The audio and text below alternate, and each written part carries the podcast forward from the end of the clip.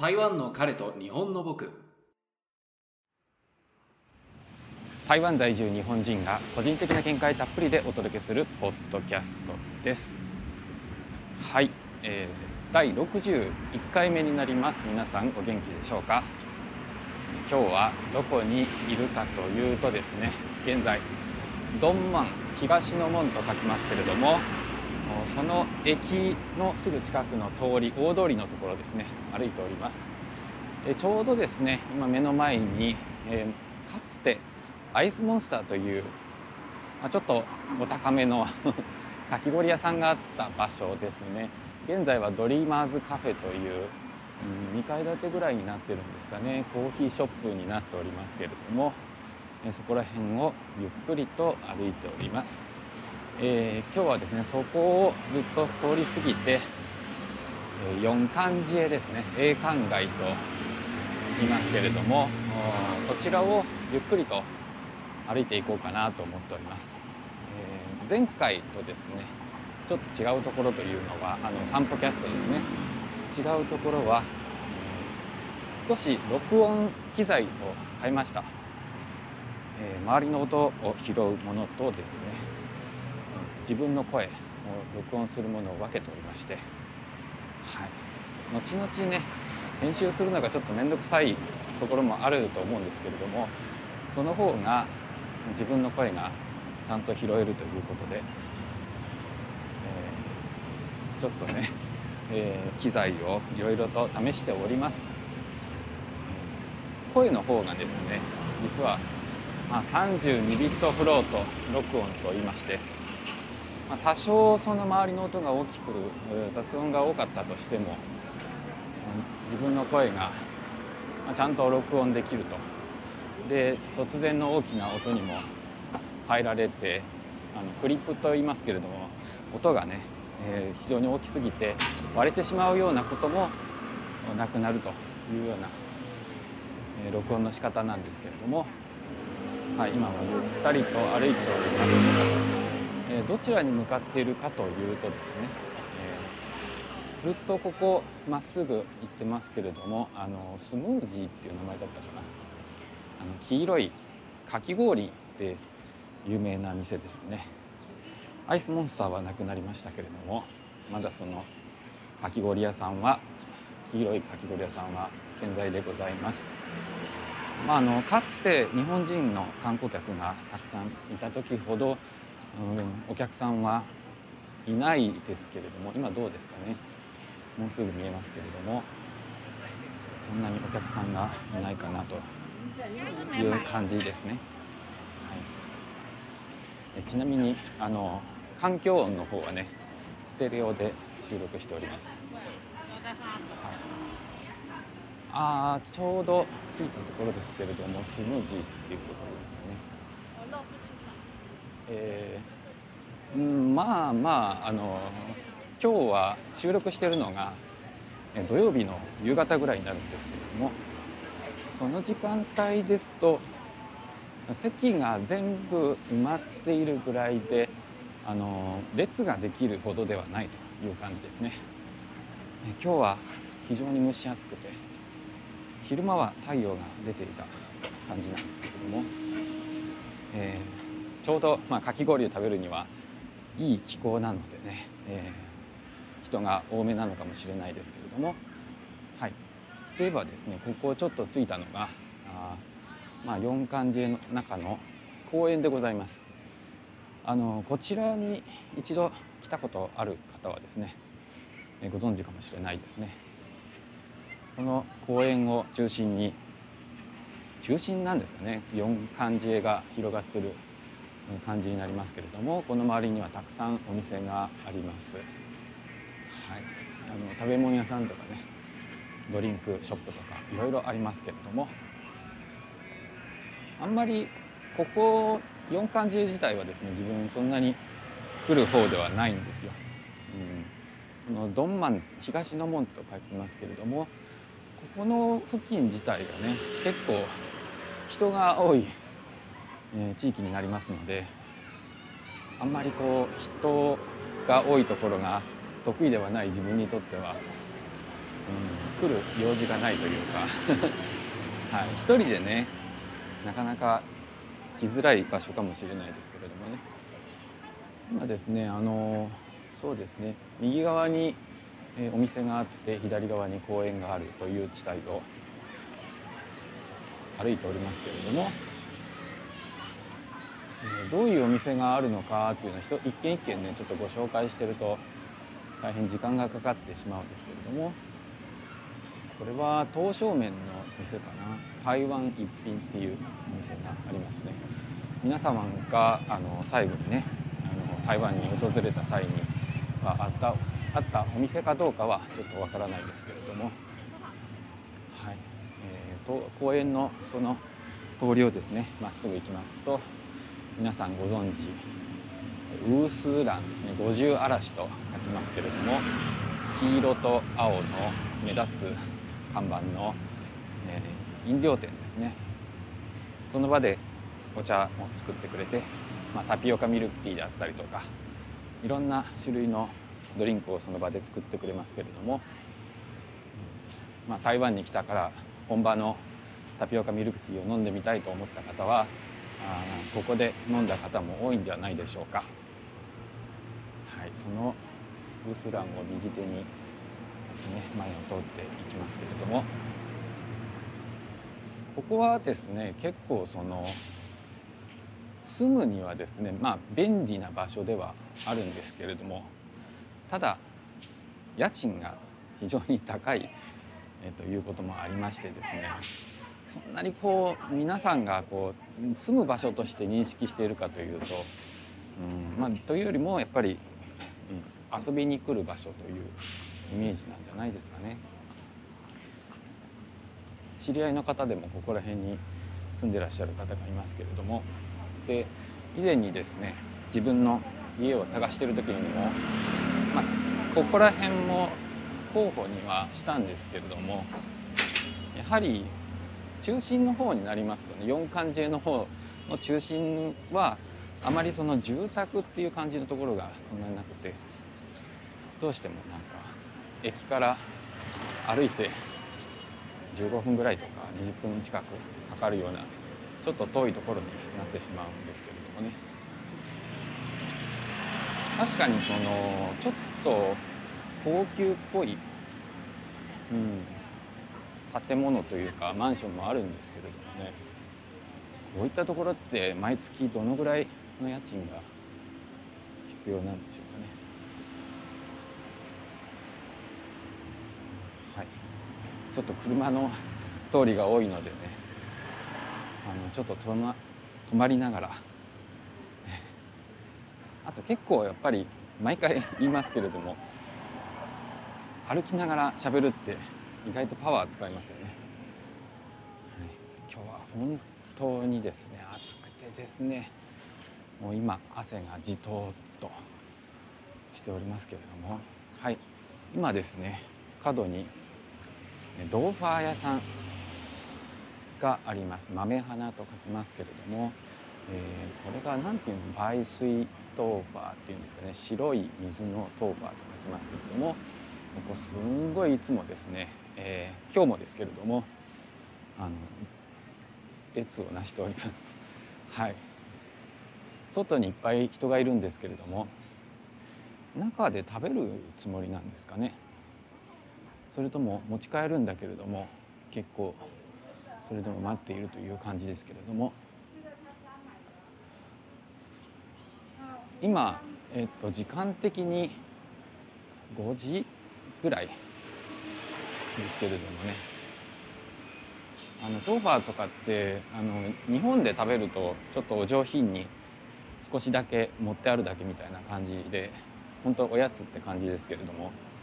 台湾でですねトーファー食べるともうなんかお昼ご飯に近いぐらいのボリュームだったりするのでこの中途半端な時間にね食べちゃうともう晩ご飯が 食べられないみたいなことも起きますけれどもはい今ちょっと信号待ちの状態ですね。まあ今回のようなスタイルでちょっと録音をしておりますけれどもあの比較的音が周りの音がきれいに取れるようになってると思いますのでそうなるとですねあのまあ多少あの自分が喋らない時間があったとしても周りの音を楽しんでいただけるかなっていう、感じですけれどもはい。まあ、そもそもねあのそんなに大きい声出してるわけではないんですけれども独り言言って喋ってるような人はちょっとね不審に見られますからね。えーと、ちょっと通りを渡ってですね静かな通りにやってきました。えーと、このエリアもですね、えー、まあ店がないわけではないんですけれどもちょっとなんか古い感じの日本風の建物が多くてですね居酒屋とかカフェとかちょこちょこっとありますけれども、まあ、そんなににぎわってるっていうほどでもないです。はい、音を感じられますかね。街を歩きながらってなるとね結構音楽を拾ったりするので著作権というかねそういったところで問題になる可能性もあるからマイクを向ける方向をいろいろと考えなきゃいけないかなっていうところもあるんですけれどもちょっと曲がりましょうか、えー、静かなところなんかここすごくいい雰囲気ですねあの写真とか撮るにはちょうどいいかもしれないですねここら辺。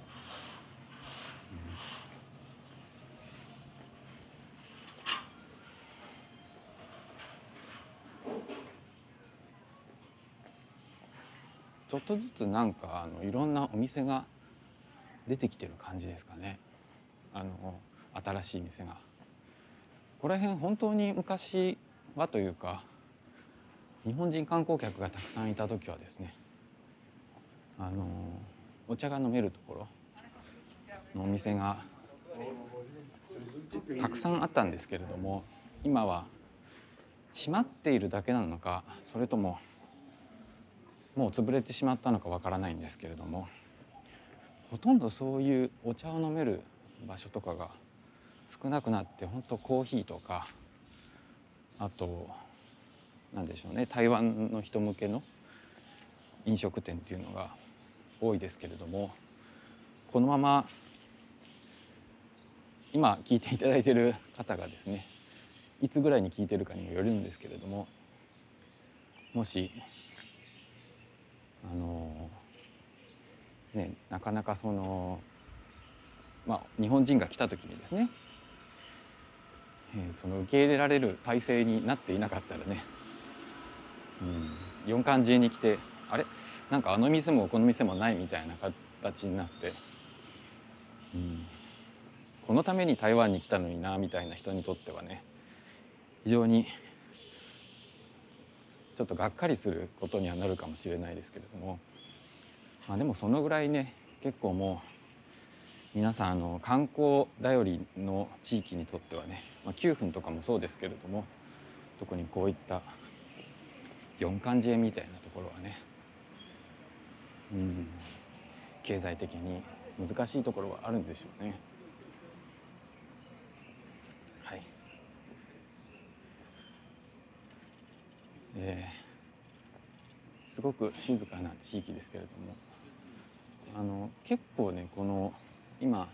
自分の声はですねあのなんてラベリアマイクって言ってあの服に挟んで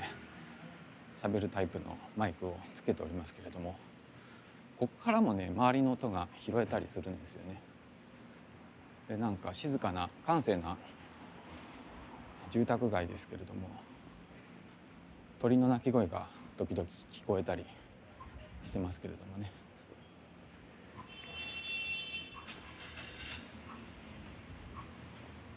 はい、今もまた大通りに出ておりますけれども。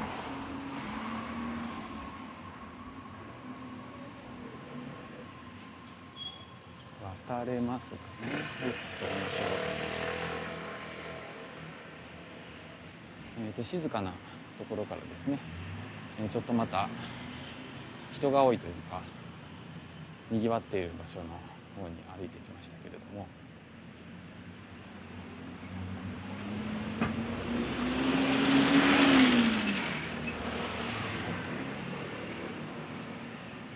いやなんか今日の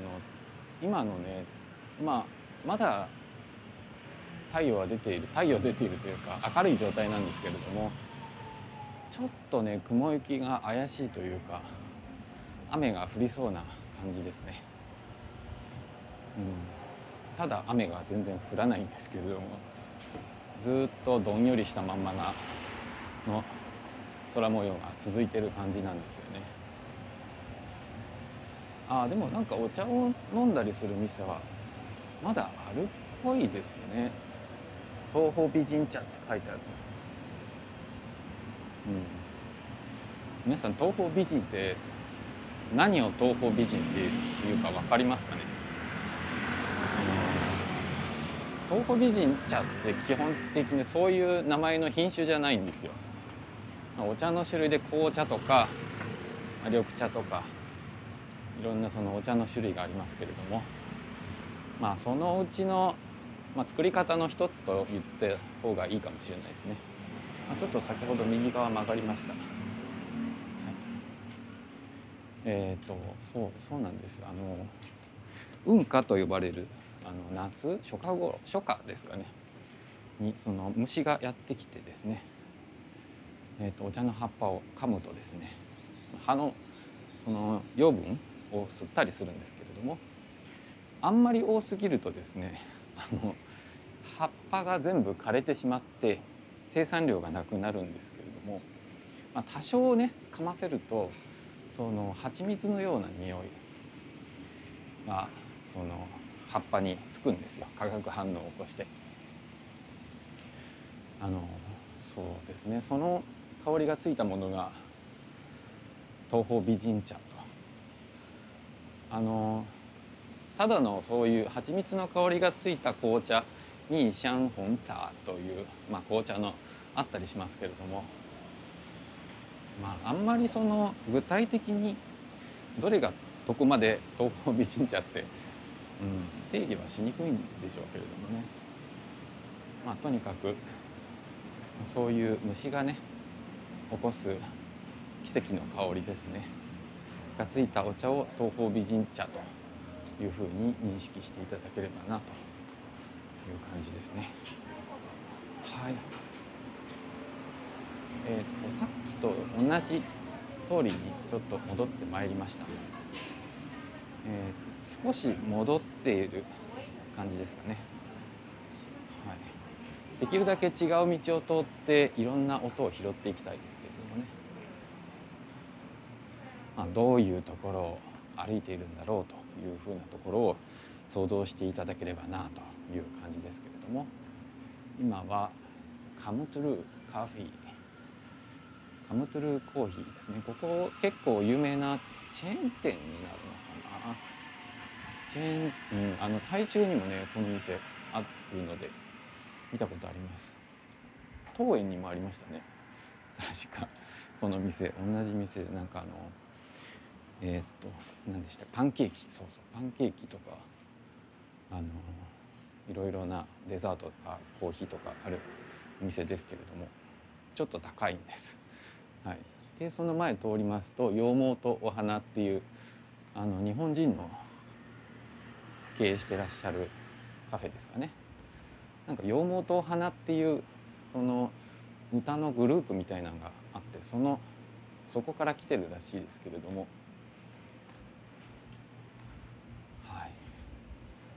この道を、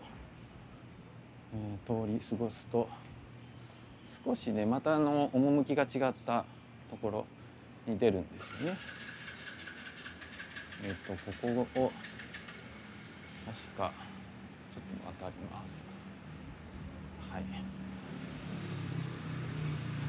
洋服の店が比較的多いんですけれどもそれでもまたポツンポツンと食べ物屋さんだったりカフェがあったりもするんですけれどもね。あのさっきの賑やかなちょっと4感じへとは違う静かなところですけれども。あ今日は開いてないですね。あのパン屋さんみたいなお菓子をお菓子っていうんですかパン屋さんですよね。売ってるあるんですけれどもそこの店が今日閉まってますね。シナモンロールで有名な店がはいあるんですけれども今日は残念ながらはいまあしかしですねいろんな店があるので日本人がたくさん来るようになったらそれはそれでまた開く店もあるんじゃないですかね。あのちょっと奥まったところに店があったりするのであこんな意外なところにお店があるんだみたいな、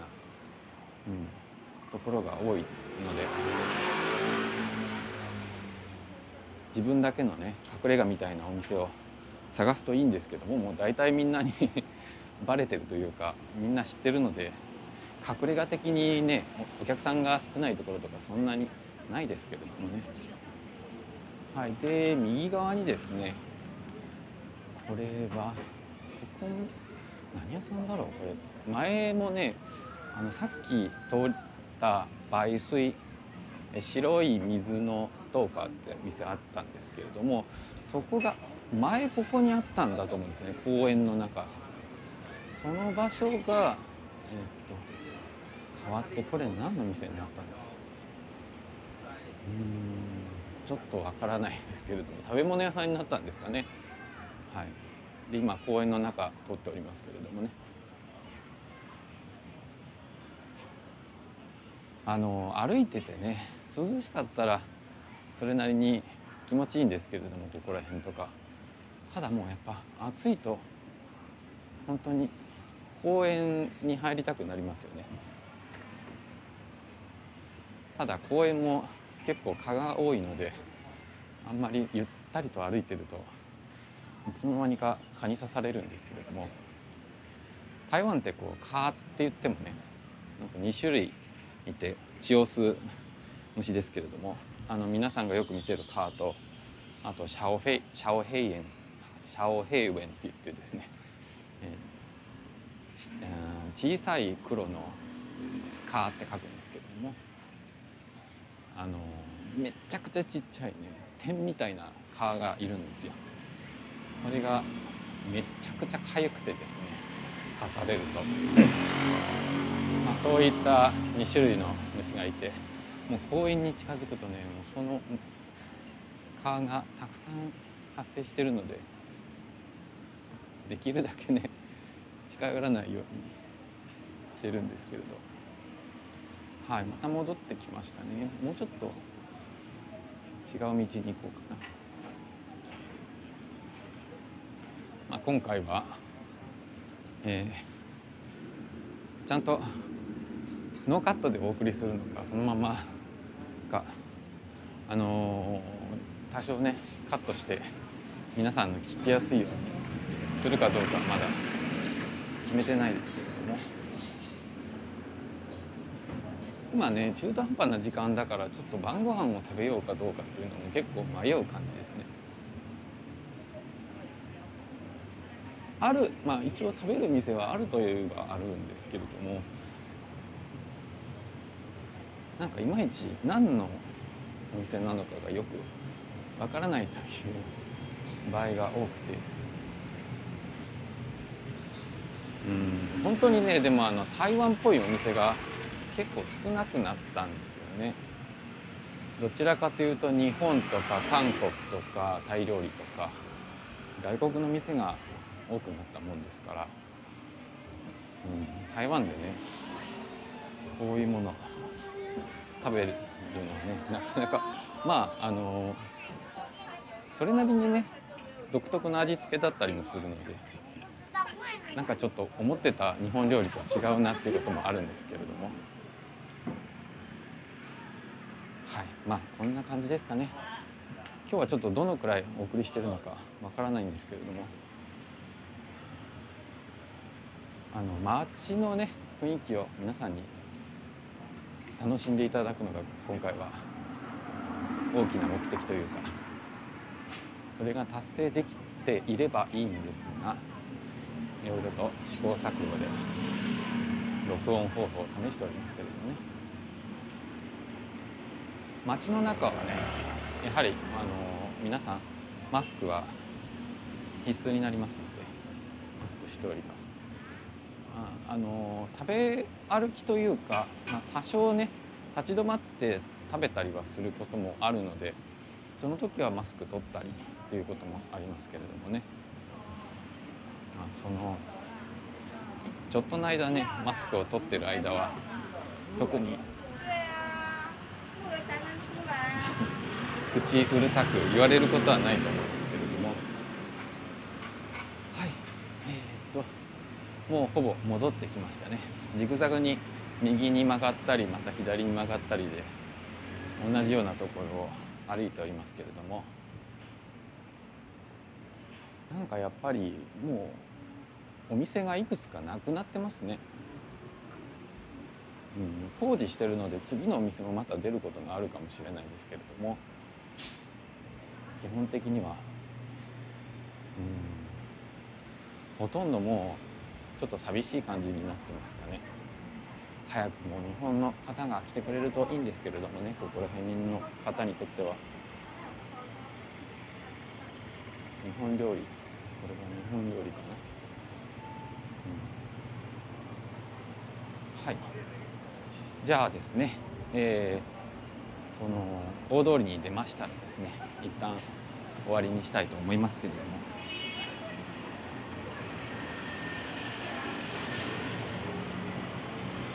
はい。やっぱり大通りの方出ると結構な音がしますね。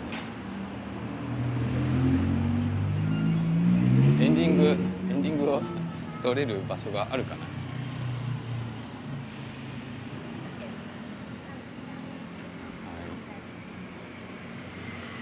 ここ今左側にパン屋さんがありますね。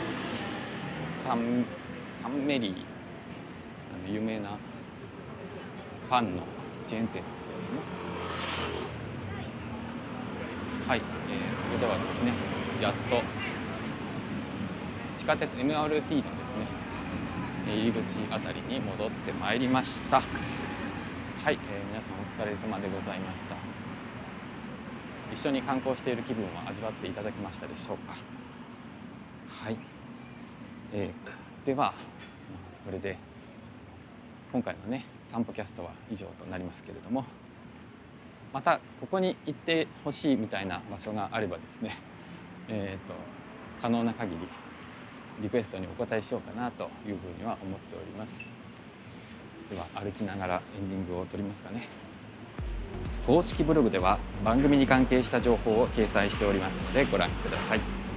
ご感想ご質問がありましたら「ハッシュタグタイカレ日木」をつけてツイートしていただくかウェブサイトのお問い合わせフォームからお送りください。ではまた次回にお会いしましょう。バイバイ。バイバイ。